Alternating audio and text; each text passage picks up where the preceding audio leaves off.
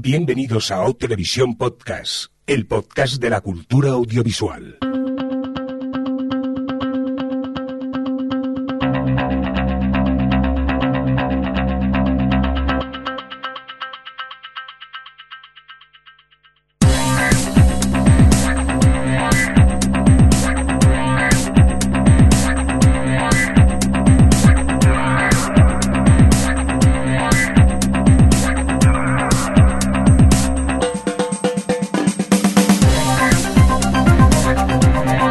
¿Qué tal? Bienvenidos y bienvenidas a Televisión Podcast, el podcast de la cultura audiovisual en esta nuestra edición, la 243, dicho en términos más televisivos, la S12E04.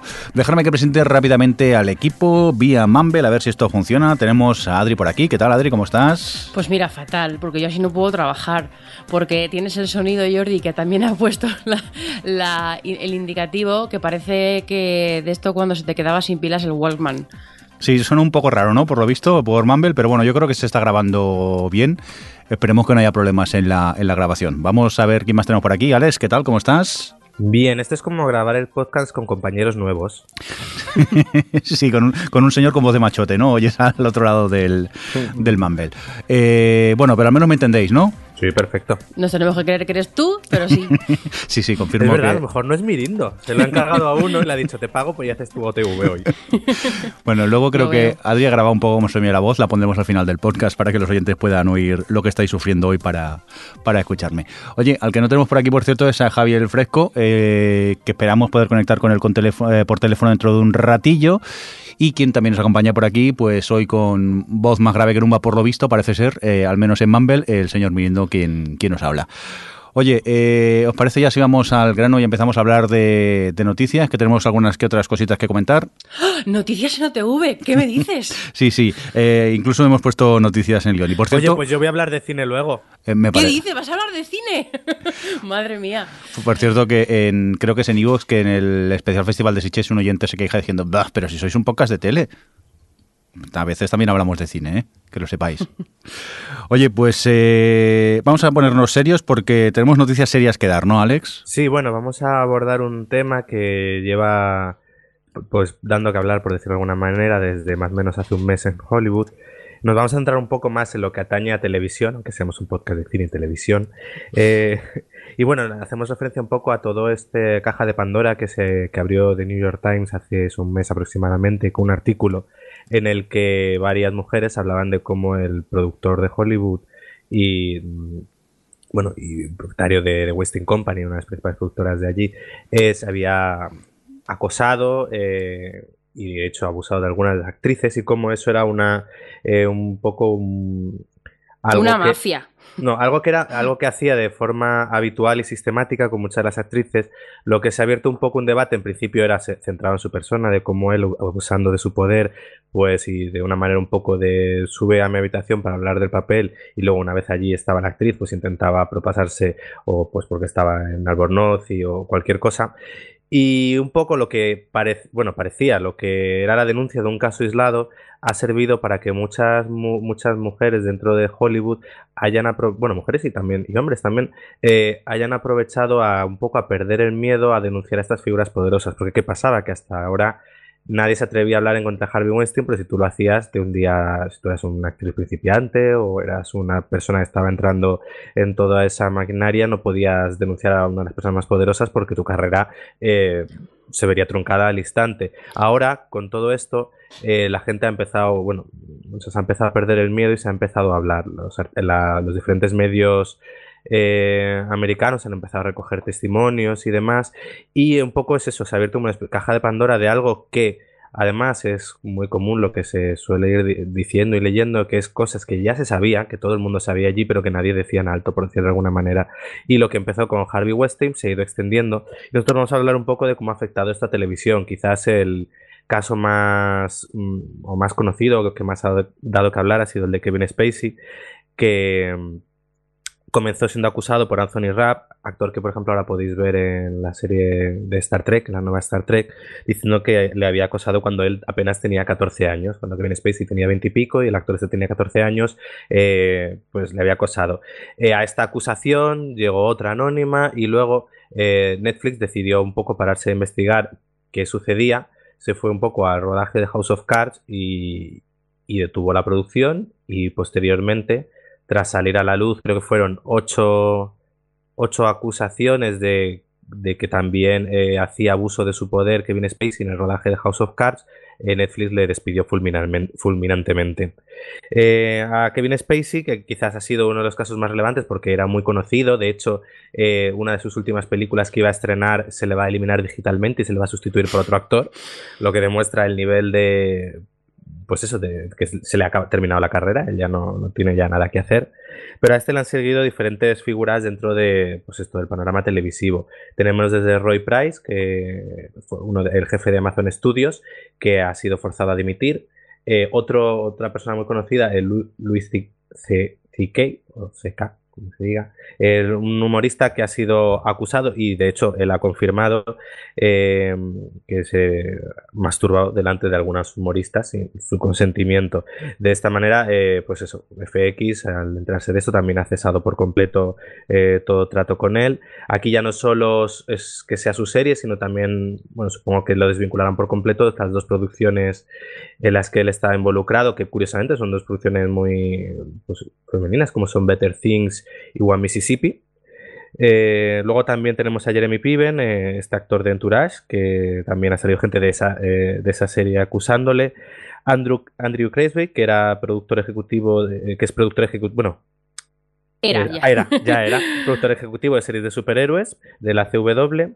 Y luego otra figura de la que ya se ve ahí que había algo turbio, Matthew Weiner, que ha sido acusado por una guionista de, de Mad Men también y Mark Swan, que fue en su momento showrunner de aquella serie adolescente llamada One Tree Hill, en la que según parece igual, eh, usando su poder eso de productor ejecutivo, pues se propasó con algunas de las guionistas y creó en el, en el CD un ambiente bastante tóxico.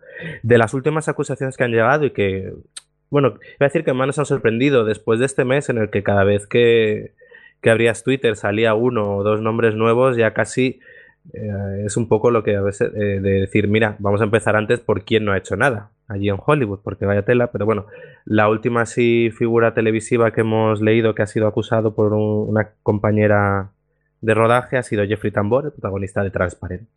Que aquí, pues bueno, supongo que empezará eh, las investigaciones por parte de Amazon y a ver qué pasa. Si llegan a. Si las cosas siguen como están siguiendo ahora, seguramente implique el cierre de Transparent, porque él es el protagonista y centro de esa serie. Aquí, bueno, por un lado tenemos el hecho de, de cosas como House of Cards o Transparent, de a ver qué pasa con sus series, cómo pueden, si pueden seguir sin alguna de sus figuras principales. Y, por otro, cosas como lo de que a veces te dejan un poco en conflicto ante el debate este de eh, una persona ha hecho algo deleznable y por otro lado tengo una obra suya que me gusta, hasta qué punto eh, casas esto, sobre todo yo lo, veo en... A mí me ha, creado un conflicto el tema de Louis C.K., con, que es co-guionista de Better Things, hmm. que a mí me parece ahora mismo las mejores comedias que hay. Y dices, bueno, a ver, vas a darle parte del peso, lo tiene Pamela Anderson, pero también él en todos los guiones, de hecho, está coescribiendo. Entonces es un poco, ahí de repente te ves ante un conflicto de, bueno, y ahora qué hago con estas series que a mí a lo mejor me gustaban, que en las que trabajaba alguien implicado en esto, o mínimamente Mad Men, si te gusta Mad Men. Pues es algo... Es complicado, porque por ejemplo, en el caso de Mad Men, em, bueno, no es que realmente en el caso de cualquier serie, eh, yo lo mucho lo que pienso es como en realidad em, trabaja mucha gente en una serie Pero claro, cuando hablamos de, mm, casos como el de Luis y Kay, que, tiene ha tenido siempre como pues un, un o sea, una eh, personalidad muy clara y le da una, y ha, hecho un tipo, un tipo de series y de productos muy claros y se ve su, su mano, o, o eso, o Matthew Weiner, que no puede ser más eh, suyo, Mad Men, ya sabemos, han salido muchas veces eh, todas estas entrevistas que los actores siempre comentaban lo tiquismiquis que es y que no, no, había ni, ni medio em, eh, hueco para la improvisación y tal, como que pues sí, son productos como muy controlados por sus creadores, pero claro, es que es eso, que es, una obra en la que mm, participa mucha gente, pero claro, cuando es lo que dices tú, Alex, cuando es... Em, cuando es alguien como el guionista o el creador o tal, ya A mí me, a mí me cuesta. Bueno, luego hablamos de. Mm, luego hablaremos, supongo, de Agos Story, pero a mí me pasó que yo entré a ver la película, no sabía que estaba Casey Affleck, porque en los festivales me pasan estas cosas. Y al principio me costaba mucho, me costó mucho entrar en el personaje, porque ya ese, señor me provoca rechazo, no lo puedo evitar. Entonces, claro, cuando las obras se, se ven afectadas así por, por estas cosas extracinematográficas, es difícil eh, saber dónde tú. Porque todos somos muy emocionales y no sabes dónde poner, o es difícil poner la línea. A ver, hay cosas como por ejemplo lo de Luis C.K. que eh, en primer lugar, la disculpa que, publicó era de todo menos disculpa. Y que luego es muy curioso porque es verdad que eh, todo el tema de ese masturbarse eh, en público parece ser que, es algo que ya se ha comentado en algunas de sus. que él mismo ha, utilizado en algunas de sus series y, que creo que era algo que también sucedía en la última película suya que creo que aún está inédita. Y, y luego está eso, el hecho de que muchas cosas sabían. Eh, por ejemplo, lo de Kevin Spacey, pues eh, se puede recordar el gag que tenía en Padre de Familia Stewie, que salía desnudo yendo de Kevin Spacey hace, creo que era hace 10 años. de Kevin Spacey. El sótano de Kevin Spacey. Es decir, que, que estos son cosas que, que no es que ahora, eh, como también a veces se puede leer de, uy, qué casualidad que todo el mundo se ponga de acuerdo. No, no, a ver, yo creo que son cosas que todo el mundo sabía, pero nadie se atrevía a hablar porque eran figuras de poder a la que, pues claro, eh, tú denunciar de repente a, a, un Harvey West y a un Kevin Spacey, si no eres nadie tienes todas las de perder, pero que aprovechando ahora es todo este conciencia social que se ha ido creando en torno a esto, están aprovechando a salir pues eso, todas las acusaciones que hay, todo lo que han estado haciendo, que es de gente que hasta el momento había permanecido eh, o sea, la palabra, eh, bueno, eh, ante, cualquier acusación y demás, porque eran muy poderosos. Entonces, mira, yo, me alegro que esté sucediendo todo esto, al fin, que a ver si significa un cambio y luego te demuestra algo que, que es como, eh, realmente Hollywood eh, era un lugar en el que muy chungo en el que entrar.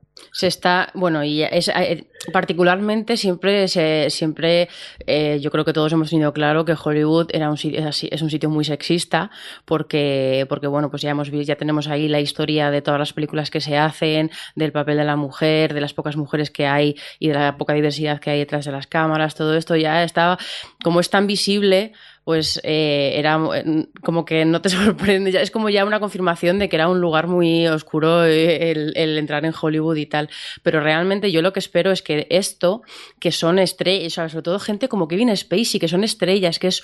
Uh, porque Harvey Weinstein ha sido el caso como más, más bruto, y incluso después en New York Times salió un artículo hablando de toda la red de periodistas y de gente que tenía comprada, que fingía ser periodistas para tener controladas a las tías a las que, de las que abusaba para, para tener controladas que no, que no hablasen y que no dijesen nada a ningún periodista y tal. O sea, tenía como toda una red de espías para controlar todo eso que estaba haciendo, que es, es, es que da mucho miedo esto.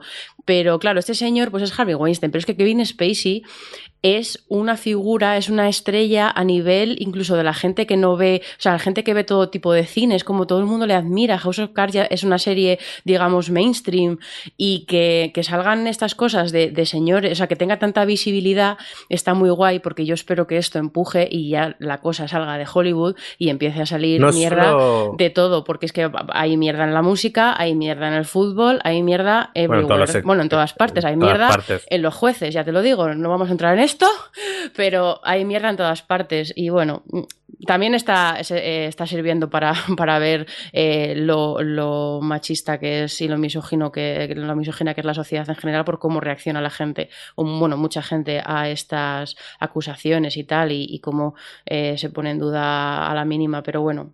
Sí, no, a ver, aquí lo bueno no solo ha, sido la visibilidad, sino el hecho de que haya habido consecuencias.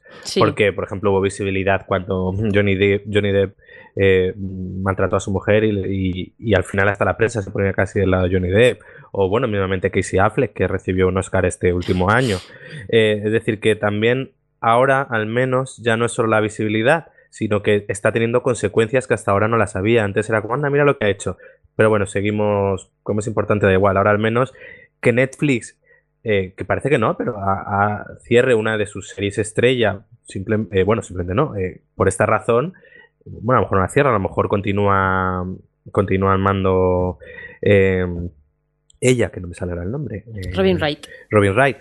Pero vamos, que, que echa Kevin Spacey, significando lo que significa a nivel de marca para tal, está muy bien. Es decir, que empieza a verse que hay consecuencias. Que FX diga, bueno, eh, es verdad, Lucy Kay con su serie, en cierto modo, renovó lo que era la comedia esta comedia sin gracia y deprimente que había, pues eso, él fue quien la trajo a la tele y le dio el éxito, pero FX ha dicho, pues mira, no. Eh, entonces, al menos hay consecuencias, es algo que ya es un paso más a simplemente la visibilidad, que ya la había, pero antes daba igual.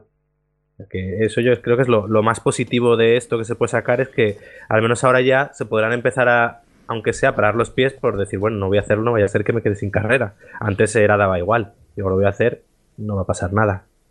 Sí, no, y sobre todo que salen todos estos, eh, algunos actores y productores y tal, y directores, en plan, pues eso, como, como las consecuencias están siendo tan tajantes, eh, bueno, a ver, no se convierten en una caza de, brujas, vamos a vivir con miedo de, que nos acusen, y es como, pero vamos a ver, eh, por lo menos, si algo va a traer bueno, que salga, que seamos conscientes de toda esta mierda que, que estaba pasando, por lo menos ya se plantearán ser personas decentes, toda esta gente. Tú, a ver, no le toques el culo a una actriz, no te proposes con ella, no, le pidas cosas que no son tal y nadie te va a acusar de nada. Ya, sé una persona decente. Claro. o sea, si eres una persona decente, que respetas a los demás, ya no digo a las mujeres y a los hombres, sino a, todo el mundo. si tienes respeto, educación y decencia, no tienes que preocuparte de nada. Es que, en fin cosas. Jordi, a Jordi le tenemos castigado. No, ¿Qué opinas, Jordi? Yo simplemente estaba escuchando. A ti, por ejemplo, Jordi, que te gusta mucho siempre Louis. Sí. Que cómo, esto que hablábamos de dónde pones la línea. Es lo que decías tú con. ¿Cómo lo recibes? Pues yo, Adri, estoy un poco como lo que decías tú antes con Agost Story, que claro, yo ahora veo a Louis y, se me cae el alma al suelo. O sea, no soy capaz de volver a ver un, episodio donde aparezca él. La verdad que es un tema que me, ha dejado bastante tocado, ¿eh? porque... Eh, mm, claro, es que es lo que dice encima también eh, Alex, que a medida que vas abriendo Twitter cada vez hay más casos. Y claro, a saber la de mierda que había aquí detrás y que ahora afortunadamente está saliendo a la luz pública y afortunadamente hay consecuencias porque encima hubiera sido ya la hostia que no hubieran consecuencias con todo lo que está, está ocurriendo. La verdad que es un tema jodido, jodido, ¿eh? A ver en qué, en qué va quedando eh, y qué más va, quién más va saliendo. Seguiremos contando. Muy bien, pues vamos a cambiar ahora de tema, si os parece, totalmente, porque vamos a por lo que creo yo que es una noticia eh, positiva aunque bueno, nunca se sabe. ¿Qué está pasando eh, con esto de Lord of the Rings? ¿Quién me lo cuenta? ¿Qué pasa con el Señor de los Anillos? Pues mira, te lo cuento yo. Eh, que nada, pues que Amazon ha dicho, realmente Amazon es un conglomerado que eh, si te fijas en Netflix o en HBO o tal, a su lado son unos mindundis. Pero claro, Amazon ha dicho, quiero apostar por mi, por mi Prime Video, por mi este de contenidos a la carta de streaming y no tengo dinero porque mi Amazon Prime Video pues probablemente sea deficitario. Esto me lo estoy inventando yo, pero vamos que probablemente lo sea o no dé mucho dinero ha cogido todo su poder, poderío chequeril y les ha plantado a los de New Line y el, no sé cómo se llama la... Asociación de Tolkien. Tolkien State o algo así.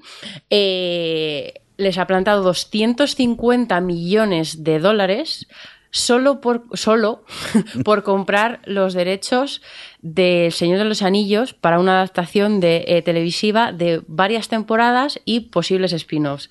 Que eso no quiere decir que, que no, se, no, se, sabe cuántas van a hacer, pero yo entiendo que han comprado para, pues eso, para ir sobrados y poder hacer, tener libertad de hacer lo que quieran que por un lado dices, joder, 250 millones de dólares, pero también es que se enseñó los anillos y son los derechos mundiales, que, que como hagan una serie potente y tal, que lo pete, puede ser muy grande esto. Ya cada una, cada como cada su, su servicio va teniendo su, juego de tronis, sus señores anillos, cada uno con sus cosas.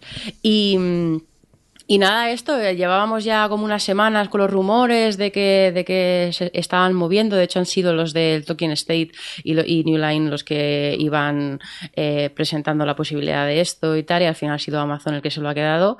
Y, y bueno, esto, eh, ahora tiene que empezar la producción y ahora ya saber lo que se gastan extra después de, de haber pagado los derechos, pues mínimo, si quieren estar a la altura y, quieren compensar todo ese dineral, tendrán que hacer una superproducción al nivel mínimo de Juego de Tronos, o sea que los 100 millones 150 por temporada no se los quita nadie. Así que vamos, que tengo bastantes esperanzas en, en esta serie porque no te gastas ese dinero para hacer una chufla. Así que no han dicho nada, solo han dicho que va a ser precuela de, de la comunidad del anillo, no han dado detalles detalles de qué historias o qué tal van a contar, ni qué personajes, no hay nada de, de gente detrás de la producción todavía, ni nada, pero, pero bueno, mi serie de Silmarillion está cada vez más cerca. no va a pasar, pero, pero puedo tener esperanzas, por lo menos ahora. Hombre, yo entiendo que realmente es el Silmarillion lo que adaptarán, ¿no? Es decir, cogerán es, historias de ahí. Eh, ojalá, pero, pero precuela del, de la comunidad del anillo realmente no te lleva mucho al Silmarillion, ¿eh? porque el Silmarillion es el inicio, o sea, son como las primeras historias del de, de mundo de la Tierra Media, todo el origen, todo, un poco el génesis de todo aquello, eh, el primer malo de todos que era Morgoth, y porque Sauron es su discípulo, digamos, a toda aquella primera guerra, madre mía, aquella claro, guerra con los Balrogs. Es creo, que, creo que será un poco a lo ¿Tú que... crees? No creo que vayan a contarnos la infancia de, de, Frodo. No, hombre, no, porque ahí no tienes acción y tampoco te se van a meter precuela de. Lo primero claro. que piensas en precuela de Comunidad de Anillos es en el Hobbit. Claro, pero claro, el está. Hobbit ya está hecho. Entonces, pero no lo sé, no sé, es que no sé, no sí, sé cómo se met, en, en, qué se meterán, porque ese, me pregunto si, si se arriesgarán o, o, o, si consideran un riesgo el no meter a ningún personaje reconocible. Aunque bueno, a la que metas a los magos y tal, ya tienes algo ahí, pero no sé, no sé por dónde tirarán, la verdad. Que a mí lo único que así, bueno, no preocupa, pero que está más así es el hecho de que es verdad que es un proyecto comprado un poco al peso de, ala, te compro los derechos y hmm. luego veo qué hago con ellos. Y quizás falta un poco la confianza de decir, esto es alguien que tiene un proyecto con una idea creativa Sí, una quien visión. lo haya, una visión que diga, mira, esto lo vamos a hacer, vamos a comprar el, todos los derechos para hacer esto que tenemos. Entonces, claro, es verdad que ahora mismo está muy abierto. A ver, cuando han dicho precuela, yo creo que lo han dicho para que no nos temamos que vamos a ver un remake de las películas. Y yo creo que realmente al final del material que hay y que pueda dar para serie, yo creo que tienen que tirar eso de, de alguna de las eras anteriores. Y, y al final, oye, estás tirando del, del imaginario y de la marca. Al final es la marca. Sí, lo es que la te marca, vas a vender. está, está, claro. Yo creo que harán ahora un poco eh, subasta, como están, estaban haciendo los de HBO con los spin-off de Juego de Tronos, que ya tenían, ya han llegado hasta seis eh, en desarrollo, que les pagan por desarrollarlos. Y yo creo que, que Amazon puede, puede optar por esa opción, además que ellos que son tan de hacer pilotos para hacer su temporada de pilotos, a ver cómo reacciona la gente.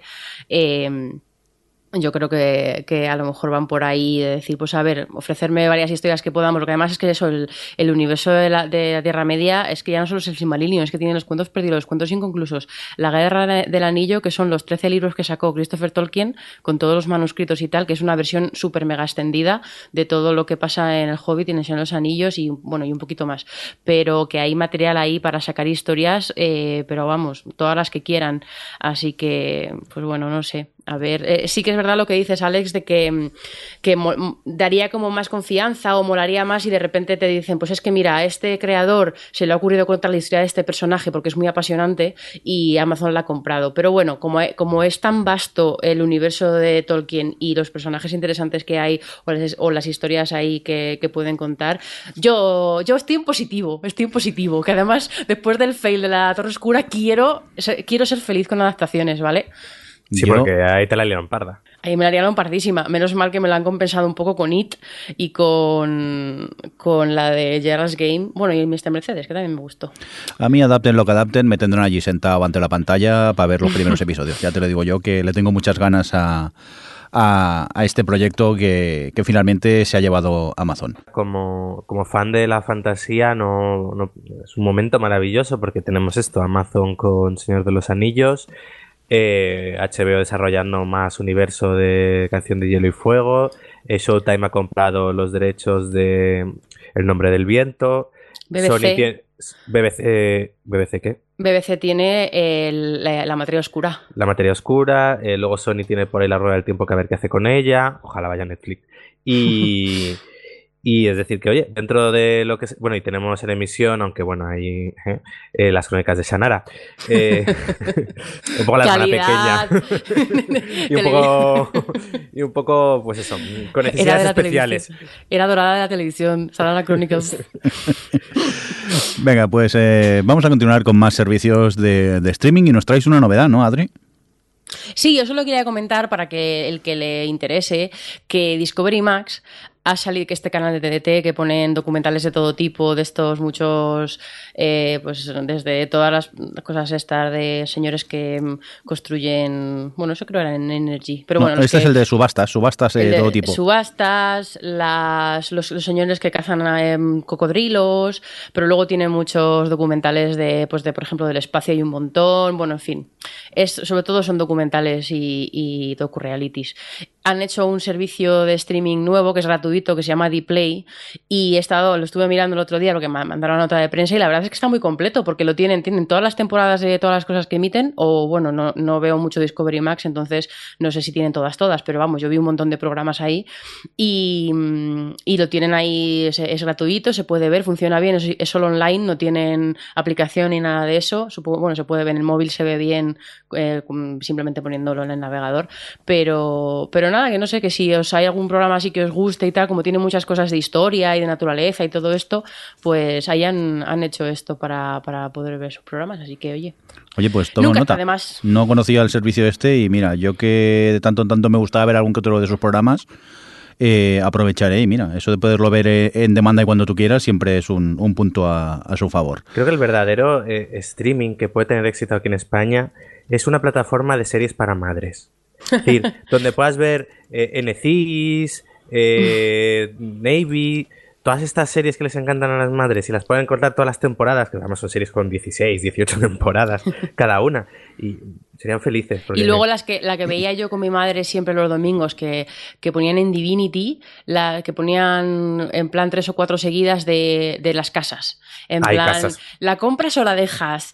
Eh, los, o sea, los, gemelos. Eh, o sea, echaban como tres seguidos y es que son puto adictivos, ¿vale? O sea, es que si hiciesen, no sé, si estuviese ese, ese programa en un servicio de streaming, mmm, os quise. Recordad que os quise. bueno, eh eh, tampoco te vayas muy lejos porque a veces Netflix también nos absorbe y ya no es que nos absorba en casa, ahora te parece ser que también nos absorbe fuera de casa, ¿no, Adri? Sí, sí, porque mira que Netflix, Netflix ha dado muy pocos datos de sus series y de sus cosas, y, pero lo que sí que se nota que, bueno, se nota, vamos, que, estudian mucho con sus big data y sus cosas, eh, son las, eh, los hábitos de consumo que tienen sus usuarios, que al final es lo que hace que, que cambien su, vamos, que eligen las series que te que vemos y las series que te muestran en, en, el, en la aplicación y cómo te las muestran y todo esto. Y hace poco sacó un estudio que había hecho, que había, vamos, que lo habían eh, pedido ellos, de los hábitos de consumo de sus usuarios fuera de casa, que ya ahora mismo ha, crecido en un 60% con respecto al último año y ya son dos de cada tres usuarios de Netflix los que ven, consumen cosas fuera de casa. Em, han hecho lo han hecho en varios países, en Estados Unidos, está también, bueno, está España entre ellos, está Canadá, bueno, hay una lista ahí como muy grande, o sea que no ha sido solo en Estados Unidos. Em, pero es curioso porque salen, han salido estadísticas como, como graciosas, ¿no? En plan, que el, el 22% decía que había sentido vergüenza mm, al estar viendo algo concreto en público, pero que el 80% de toda esa gente siguió viéndolo igualmente lo que estaba viendo, que el 22% ha llorado en público viendo una serie, o, bueno, pues que eh, no sé cuántos les han interrumpido y tal. Y yo quería aprovechar este estudio para, para que hablemos nosotros, porque claro, en estos últimos años ha cambiado muchísimo la forma que consumimos las series, ya no solo en casa, porque eso, porque tenemos todos estos servicios de streaming que podemos ver las series cuando queramos, sino todas estas facilidades que, hacen que podamos ver, pues eso, las series cuando vamos de viaje, cuando vamos en el tren al trabajo o estas cosas. Y yo quería preguntaros si vosotros habéis notado mucho el cambio, que sí que os habéis abierto más a ver eh, las series en otras plataformas, aunque sean pantallas más pequeñas, aunque sea más incómodo verlo, estar en público rodeado de gente o tal. ¿Cómo, cómo habéis, estáis aprovechando vosotros esta, esta nueva forma, vamos, estas posibilidades? Tú, Alex, por ejemplo. Yo un poquillo, sobre todo desde que me he ampliado la tarifa de datos del móvil, porque si no, no duraba nada. Eh, sí, la verdad que sí, sobre todo cuando estoy enganchado a alguna serie, hubo una temporada este pasado mes que estuve ahí otra vez muy enganchado ahí a Pablo Escobar y tal, y me los veía en el móvil tranquilamente. Ahí te vas en el autobús, que además es como, pero como si no te hace falta ir sentado, vas de pie, pues vas con el móvil viendo y es una opción bastante. Y luego para Marta también te viene bien, ¿no? Bueno, Marta tira más de YouTube. No, mm. pero por ejemplo, a mí una cosa que me gusta es verdad que han optimizado muy bien el tema de, de los códecs de vídeo y con el 4G tiran perfectos. Es decir, no es que lo veas pixelado o que tarde en cargarse, no, no. La verdad que con un 4G en, una, en ciudad se ve muy bien Netflix tirando de streaming. Y luego tiene la opción esa de que, que yo creo que yo y todo el que tenga Netflix habrá, podido usar, que es en los viajes. Que te coges la tablet, le das a descargar capítulos. Hmm. Y, y, claro, y de ahí te acuerdas de esos tiempos de, de bajarte de Mega las cosas y meterlas y tal. Y ahora es como quiero ver esto, flip, bajar y, ya está, y encima legal. O sea que yo sí, la verdad que sin usar muchísimo el transporte público, cuando puedo, de vez sí le saco provecho. Yo normalmente cuando hago viajes largos en, tren tiendo a, bajarme las cosas de Netflix o también en Amazon que te lo permite. Eso sí, me entra un poco el Diógenes digital, empiezo a descargarme mil series que en tres horas no voy a ver, pero por si acaso, luego con el tiempo eh, se me quedan allí en la tablet, lo que pasa es que estas series caducan. Y recuerdo un viaje que abrí Netflix, iba a ver series y me habían caducado todas. Dije, mira qué bien. Lo que pasa que no, ah, no acostumbra a verlas eh, fuera de, casa. Así que es verdad que, por ejemplo, ahora he, cogido la costumbre de, yo qué sé, estás después de cenar viendo unas series en el sofá, te entra ya aquella morriña de irte a dormir, pues en vez de quedarme dormido en el sofá, me voy y sigo viendo la serie en la tablet hasta que me quedo frito. Y mira, te ahorras ya tener que dormirte en el sofá, levantarte luego a las tantas y mira, es una, una comodidad. Y a veces, por ejemplo, en el trabajo, cuando después de, de comer, que todavía te queda un ratillo para volver a empezar, pues mira, te ves un capítulo cortico en, Netflix y es súper cómodo todo. No llegaba al punto de ir todavía por la calle viendo series, aunque conociéndome posiblemente en un par de años ocurra. Yo sobre todo lo aprovecho como vosotros en los viajes. Ahora, por ejemplo, en los festivales y tal, ahí iba, llevaba la tablet, vamos, con, con, medio Netflix bajado. Por eso, ya no por Diógenes, Jordi, yo creo porque dice, piensas que no sabes qué, ¿Cuál va a ser como, qué, te va a apetecer cuando estás en el tren? Porque a mí me pasaba que me, me bajaba las cosas ahí en plan súper densas y tal, y luego en el tren realmente no me apetece ver series, normalmente dramas o cosas así, no me gusta. Y cuando voy a trabajar y utilizo el iPad para ver cosas en el tren, normalmente siempre son eh, comedias, eh, suelen ser, aprovecho mucho para ver el anime o las series de animación en general. Siempre, la verdad es que el anime sí que lo tengo más, incluso alguna vez esta, esta temporada de South Park que me está pareciendo un poco más rollo, Incluso ahora que como estoy más cocinillas, me pongo el capítulo, o sea, me pongo los cascos, me pongo el, capítulo ahí al lado del vitro y, cuando estoy cortando todas las verduras y todo eso, pues estoy viendo South Park, que no lo había hecho jamás y lo he empezado a hacer ahora. Pero a mí me flipa porque yo eso cuando, cuando iba a trabajar eh, la gente ve, ve, muchísimo, muchísimas series en el tren y en el autobús, incluso ya no en la tablet, sino en los móviles. Bueno, la verdad es que ahora ya con esos pedazos de móviles que, venden algunas marcas, casi es como una tablet, pero eh, que me flipa eso, que yo todavía como que siento un poco de rechazo a ver cierto tipo de cosas en una pantalla tan pequeña, porque, por ejemplo, Mindhunter jamás se me hubiese ocurrido, o una serie de ese estilo, verla en una tablet, porque, no sé, ya estás en el sofá, la tele grande, además tenemos el home cinema, y es como que para mí es como, eh, como para mí es un placer ver las series, em, me da la sensación de que cuando las estoy viendo en el tren, las estoy viendo para rellenar hueco algunas veces, y entonces como que tengo un, eso, pues cierto tipo de series concretas para ver en, on the go, digamos. Yo estoy contigo, eh, Adri, en este aspecto. Yo hay series que me las guardo para ver en pantalla grande. En el iPad. ¿Cuál, por ejemplo? No, digo que pensad que muchos millennials realmente ven como máxima pantalla es la del ordenador. Sí. Es decir, que lo que más. Eh, que usan el ordenador para ver las series y tal de nosotros saber que estamos acostumbrados a las teles de mil pulgadas y con cinema, pero... Ojalá mil. pero vamos, que luego es verdad que mucha gente su herramienta de, series y su, sus Netflix y tal lo ven en, los portátiles y los ordenadores. Mm. Pero ya has hecho la palabra mágica, millennial. Yo hace tantos años ya que, no entro ya en esta, en esta Yo soy millennial justito, justito. Justito, justito. Oye, por cierto, vosotros cuando estáis viendo series fuera de casa, en el tren o en cualquier sitio, si, si hay que reír o reís o si hay que llorar, lloráis o intentáis haceros los duros y disimuláis o reís para adentro.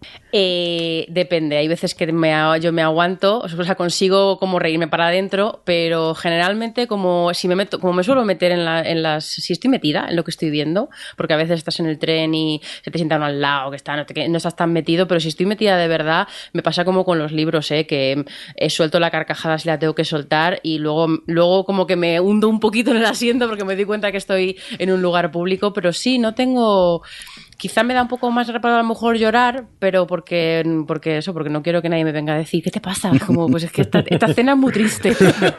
ya Horman está muy deprimido. pero, pero bueno, eso. Seréis de la táctica de la falsa tos, ¿no? y toses. Alex. No, a mí en Sitches debía mirarme raro porque eh, en la escuela estaba con el iPad viéndome la temporada de Narcos y, la viví mucho. Y yo veía unas caras y unos grititos cada vez que parece que van a pillar a uno de los personajes.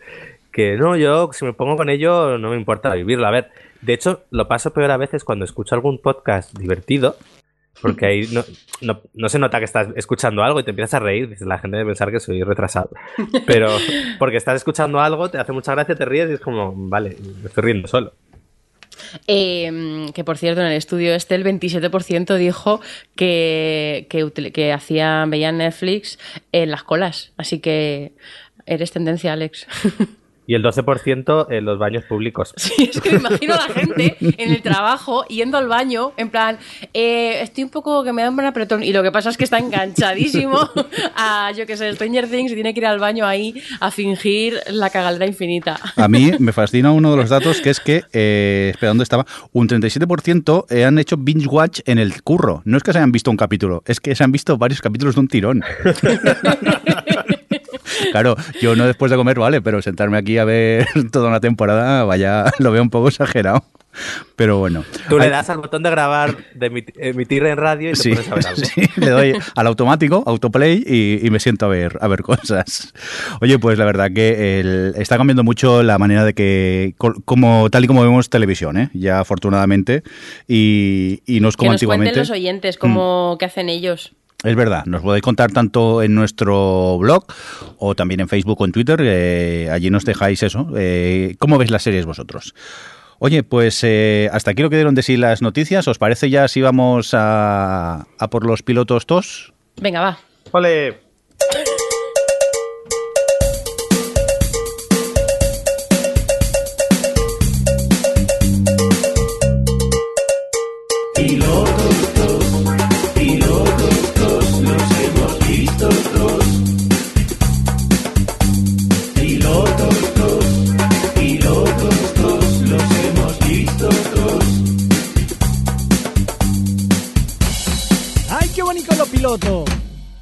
Rico, muy rico. Pues nada, momento para hablar de los pilotos TOS que hemos estado viendo estos días. Y mira, empezamos contigo, Adri. ¿Qué has visto? ¿Qué nos quieres contar? Pues mira, he visto, bueno, ya, ya dos capítulos, porque se han emitido dos capítulos, de Smilf, que es un juego de palabras con el típico MILF, ¿no? Del Mother I would fuck o like to fuck. Like to fuck, eso. Pues esto es SMILF, que es single mother, ¿no? Es, es una madre soltera que está interpretada por Frankie Shaw, que es la, la creadora del, de la serie. Y. y bueno, básicamente es un poco eh, su día a día, ¿no? Es una chica que, pues bueno, de que vive en un piso muy pequeño, muy pocos recursos, tiene un, un niño que debe tener unos tres años, eh, a lo mejor, tres, cuatro años, la verdad es que soy fatal eh, adivinando la edad de los niños. Eh, y bueno, pues tiene el, el- padre del niño está pues como presente, tienen una relación, tienen una buena relación, pues la relación con su madre, un poco cómo sale adelante ella en su vida y sobre todo en relación a, ella misma, pues eh, todas las dudas que tiene con respecto a su propia sexualidad, pues está como muy, al principio muy obsesionada con cómo ha quedado eh, sus partes después del parto y si, eh, si va a poder seguir disfrutando del sexo, eh, si va, pues bueno, un poco dónde queda ella en su vida cuando de repente pues es la es madre soltera de un niño y eso le requiere eh, mucha dedicación y mucho tiempo y, bueno pues limita un, eh, poco las cosas que puede hacer. Y mm, también aparece Connie Britton en la serie y Rosie O'Donnell que hace de su madre. Y mm, y bueno, Frankie Shaw ganó en Sundance eh, un premio al mejor corto por, por un corto que se llamaba igual que este, Smilf, que supongo que, que sería un poco como el primer episodio de, de la serie, que son, es una serie de 20 minutos, bueno, de 25. Y, y bueno, pues Showtime llegó y dijo, pues haznos una serie de este corto que nos ha gustado. Y esta es la serie esa. Y la verdad es que a mí me ha, me ha gustado mucho. eh, es, es una de estas, un poco, tiene un regustillo eh, shameless, no es tan eh, no es tan sucia y no es tan gamberra, porque no es ese tipo de. mm, Sobre todo no es ese tipo de entorno de, de gente que. de gente pícara, de gente que intenta salir, gente borracha, gente que mm, se droga, gente que intenta. No es ese tipo de entorno más, más sucio y tal, pero eh, esa tiene como un aura un poquito más eh, ami- amistoso entre. La verdad es que en todos los personajes hay muy buenas relaciones, pero me gusta mucho el personaje protagonista. La verdad es que eh, es- está muy bien escrito, pues eso, todo lo que ella está sintiendo, todo lo que ella, pues todo lo que está pasando por su vida en esta situación y. y bueno, es una, es una voz femenina que se nota, tiene mucha, mucho carácter y de momento me está, me está gustando bastante. He visto esos dos un par de capítulos y, promete, la verdad. No, a ver por dónde, por dónde tira, porque sí que le veo, el único problema que veo es que tiene como muchos frentes abiertos y quiere hablar de un montón de cosas y como son capítulos de, de media hora, eh, pues no le da tiempo a hablar, a, hablar en un capítulo de tantas cosas, ¿no? Entonces estoy esperando un poco a ver si eh, coge un poquillo el ritmo de, de eh, sabe- encontrar la forma de encontrar el foco en cada capítulo de lo que se quiere, de lo que quiere contar, pero, pero bueno, ya en el segundo se notaba, se notaba mm, eh, mejor, mejoría en ese aspecto con respecto al primero, así que bueno, espero que, que vaya asentándose bien. ¿Vosotros la habéis podido ver? Yo sí, ayer por la noche vi los dos capítulos, que por cierto, que ahora me doy cuenta no lo he puesto en el guion, y la verdad que reconozco que no tenía idea que iba la serie, vi que lo habías puesto tú aquí en el guion, digo, voy a darle una ojeada, y me gustó mucho, ¿eh? Es, es- una serie divertida, ella es muy carismático, el, personaje protagonista eh, atrapa mucho ese, ese personaje, y de momento tengo ganas de seguir viendo capítulos. Me puso muy nervioso algo que pasa en el primer episodio, digamos cuando ya se va a la tienda, no sé si te acuerdas de ese Sí. momento, Adri. Me puso un poco nervioso, pero, pero Sí, aparte sí, de sí. eso, eh, más que nada por lo, por lo que hace. Eh, pero me lo pasé muy bien con, el- con este episodio y el segundo eh, mantiene el ritmo y, y ganas de ver más, más capítulos de, de esta SMILF. Vamos a continuar con más cositas. Eh, Alex, SWAT, esta vuelta de tuerca a estos hombres de Harrelson eh, que han vuelto ahora en este 2017, ¿qué tal? A ver, vi el primer capítulo, me gustó, he visto el segundo, eh, bien. Por un lado me gusta, pero por otro lado tengo un problema. eh, Me explico. Bueno, la serie es eso. Los hombres de Harrison, pues básicamente un, equipo SWAT en- la ciudad de Los Ángeles y una serie policíaca más. Eh, ¿Qué problema tengo? He visto que entre sus productores ejecu- ejecutivos está Sean Ryan, que era productor ejecutivo de The Shield, y entonces me parece que la serie no está a la altura de alguien que ha hecho The Shield. Eh, como entretenimiento, bien, yo en los dos capítulos que he visto me, me ha parecido entretenida, tiene eh, sus personajes tipiquillos, pero bien, eh, un buen ritmo, eh, un poco flipada, pero bueno, vale. Se deja ver, lo que pasa que es eso, que, joder, de alguien que te ha hecho, yo diría que si una de las mejores series policíacas que se han hecho nunca, pues se me queda un poco corta. A ver, también aquí está una generalista y dentro de lo que cabe va a hacer una serie más, no sé, más normal. A ver a ver qué sale de aquí, porque puede salir algo mejor o, al final quedas un poco en una tontuna. Pero yo, eh, si os apetece ver algo policíaco y tal, eh, está, es correcta. A mí, personalmente no me gustó, pero principalmente porque este tipo de series así de acción policíacas no me llaman.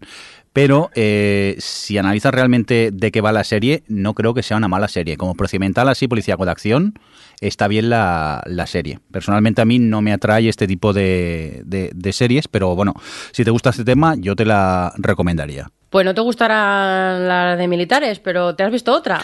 Sí, bueno, me vi también SEAL Team y estoy en, lo mismo. No es un tipo de serie que me llame, pero si te gustan las series de acción, en este caso creo que son los SEAL Team, estos son equipos eh, militares de, asalto o algo así.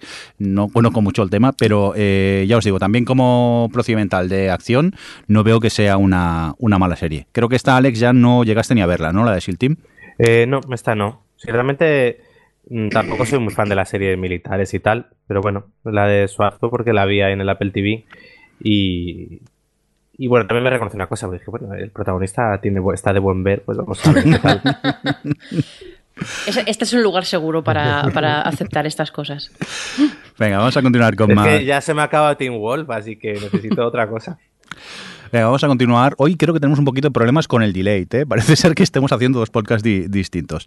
Venga, vamos a continuar lo que decía con más series y quiero hablaros de esta producción que, por cierto, está en, HBO, eh, en, la plataforma online la podéis ver.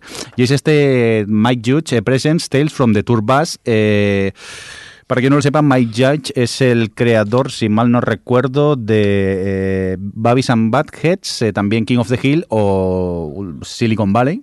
Y en esta es una cosa muy rara porque nos cuenta pues eh, historias de cantantes de country que normalmente tuvieran una vida así un, un poco complicada, mucha fiesta, mucha violencia, muchos tiros en algunos aspectos, pero te la cuenta a través de sus amigos. La gracia de esta serie es que eh, son grabaciones reales, eh, tienes la voz de los protagonistas, eh, pero están dibujados y solo al final del episodio ves realmente la cara que tienen. Y entonces te van contando una historia de estos cantantes y entonces a través de la animación vas viendo lo que, lo que te están contando.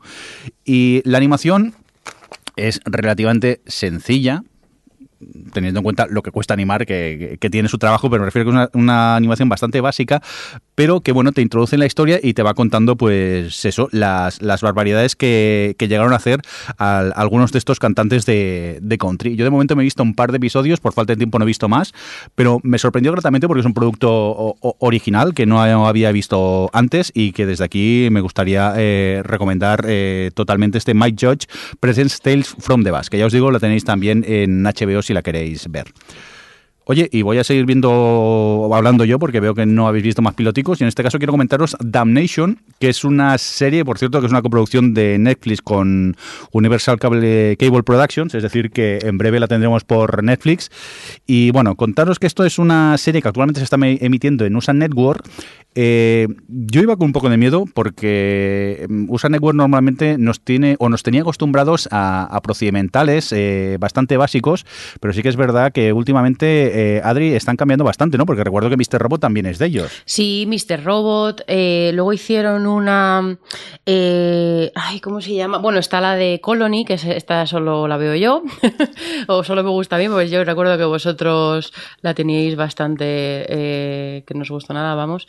Luego hicieron una que se llamaba... Mm, ay, ¿cómo se llamaba? Se me ha ido de la cabeza. Una de, un, de una pareja que, mm, que, se llevaban fatal. Bueno, no, no, creo que esto sea muy descriptivo. Pero, o por ejemplo, de Sinner han hecho ahora también últimamente. Ah, Satisfaction. De, de Sinner no es de TNT. ¿De Sinners de TNT? No.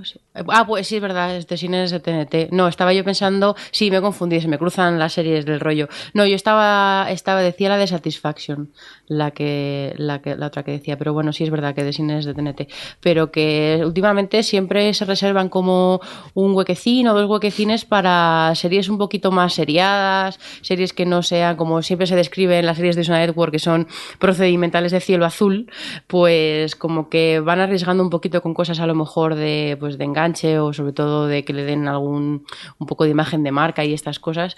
Y, ya no es tan raro. Antes sí que era más raro, pero ahora mm, yo la verdad es que no conocía esta de Damnation. ¿De qué va? Eh, bueno, pues la serie solo he podido ver un episodio de momento y la verdad que me gustó mucho y me esperaré que esté entera en Netflix para maratonearla. Y la serie está, está situada en el año, mm, en la década de los 1930, en los 30, y sigue a un cura en Iowa, si mal no recuerdo, que eh, apoya a unos eh, huelguistas y que se están enfrentando pues eh, principalmente al, banquero del pueblo y aparte del gobierno. Eh, empieza así directamente con, esta eh, pequeña sinopsis, pero luego la cosa se va complicando y la verdad que a mí me tiene totalmente enganchado. Es que no quiero desvelaros mucho porque es de esas en plan thriller que vas descubriendo cosas y te vas quedando como, oh, oh, y cada vez va, va a más. Y ya os digo que te deja con ganas de ver muchos más episodios y, siendo, pues eso, siendo de Usanet, porque no estoy acostumbrados a esto, y hay dinero por en medio, imagino que aquí Netflix ha soltado mucha pasta porque el piloto está, está muy bien rodado y está muy bien ambientado. Y ya os digo, yo os recomiendo cuando tengáis la oportunidad que esté en Netflix de ver esta de Damnation. Bueno, pues creo que hasta aquí los pilotos porque vosotros no habéis visto más, ¿no? No, bueno, pero la, hemos, la he puesto en cosas que hemos visto y queremos destacar. Pues nada, vamos a por la sintonía entonces de cosas que hemos visto y queremos destacar. Cosas que hemos visto y queremos destacar. Cosas que hemos visto y queremos destacar. Cosas que hemos visto y queremos destacar. Cosas que hemos visto y queremos destacar. Pues lo dicho, nos vamos a cosas que hemos visto y queremos eh, destacar, pero antes dejarme que presente a alguien. Hola, Javier Fresco, ¿qué pasa? Hola, ¿qué tal? Muy buenas. Muy buenas, que te tenemos de, viaje y no has podido entrar en directo, pero te atrapamos ahora vía móvil para que nos cuentes un poquito cosas que hemos visto y queremos eh, destacar, ¿no, Javi? Sí, bueno, lo que habéis visto vosotros es mucho más de lo que he visto yo, pero bueno, algo sí que habremos coincidido.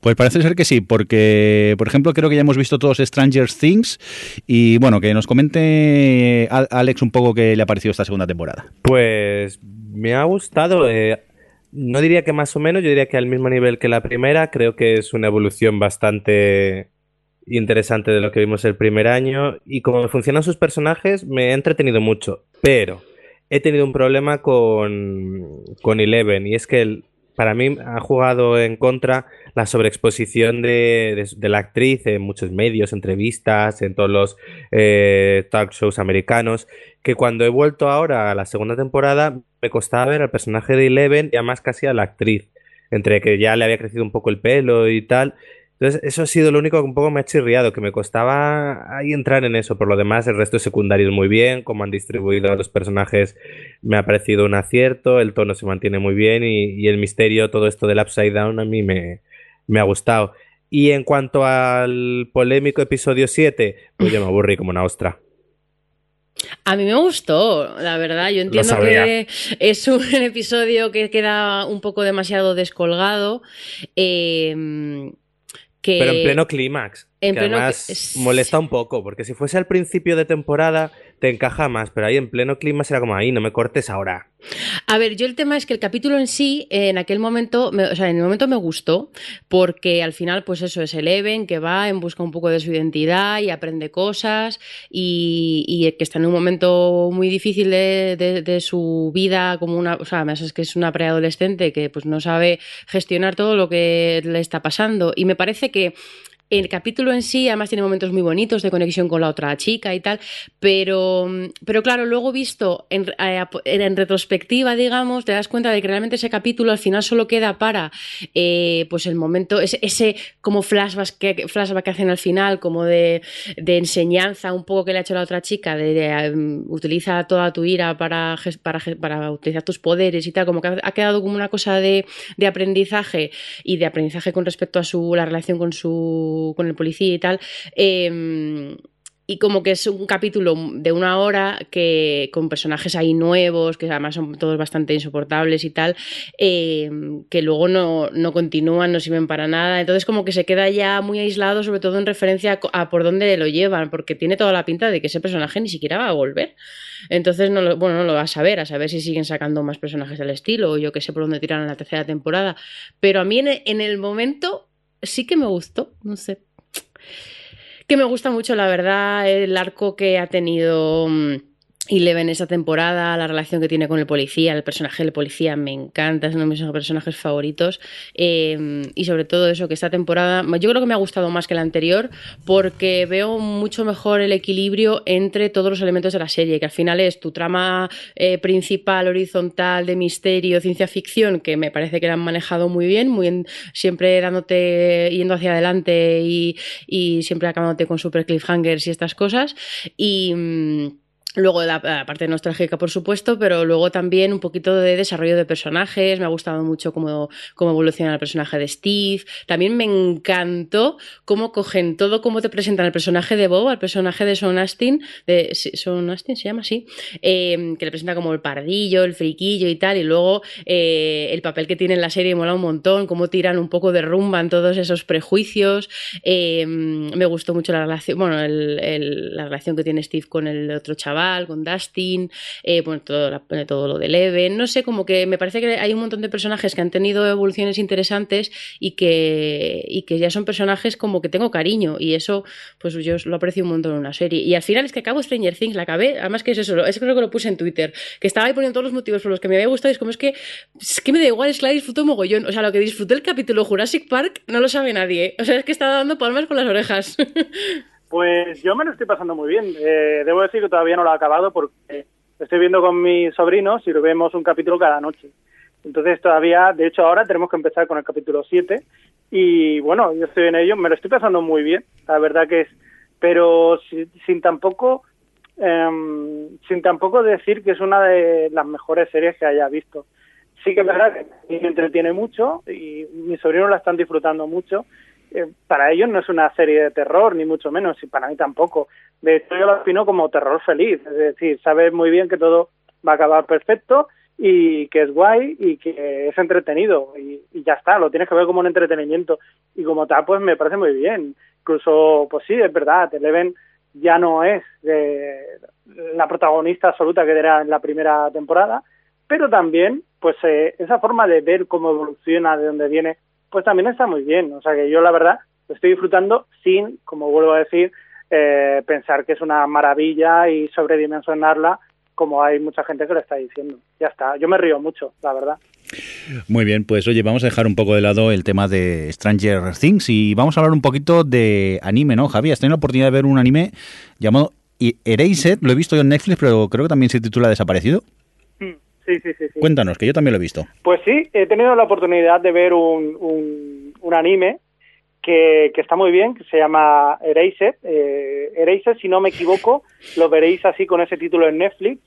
Y ah, en Amazon tiene otro título, creo recordar, ahora no me acuerdo, pero también, eh, también es, es, es, un anime que está muy, muy, muy, muy bien. Es uno de los pocos animes que aquello de le puedes recomendar a la gente que no le guste eh, pues, eh, pues eso es lo que todo el mundo suele imaginar cuando es un, anime que es rollo Dragon Ball, es decir, de gente volando y tetas y explosiones. O sea que más o menos es una cosa muy chula. ¿De qué va? Básicamente es un dibujante de manga que... que, viaja en el tiempo, ya está, no digas más, Javi.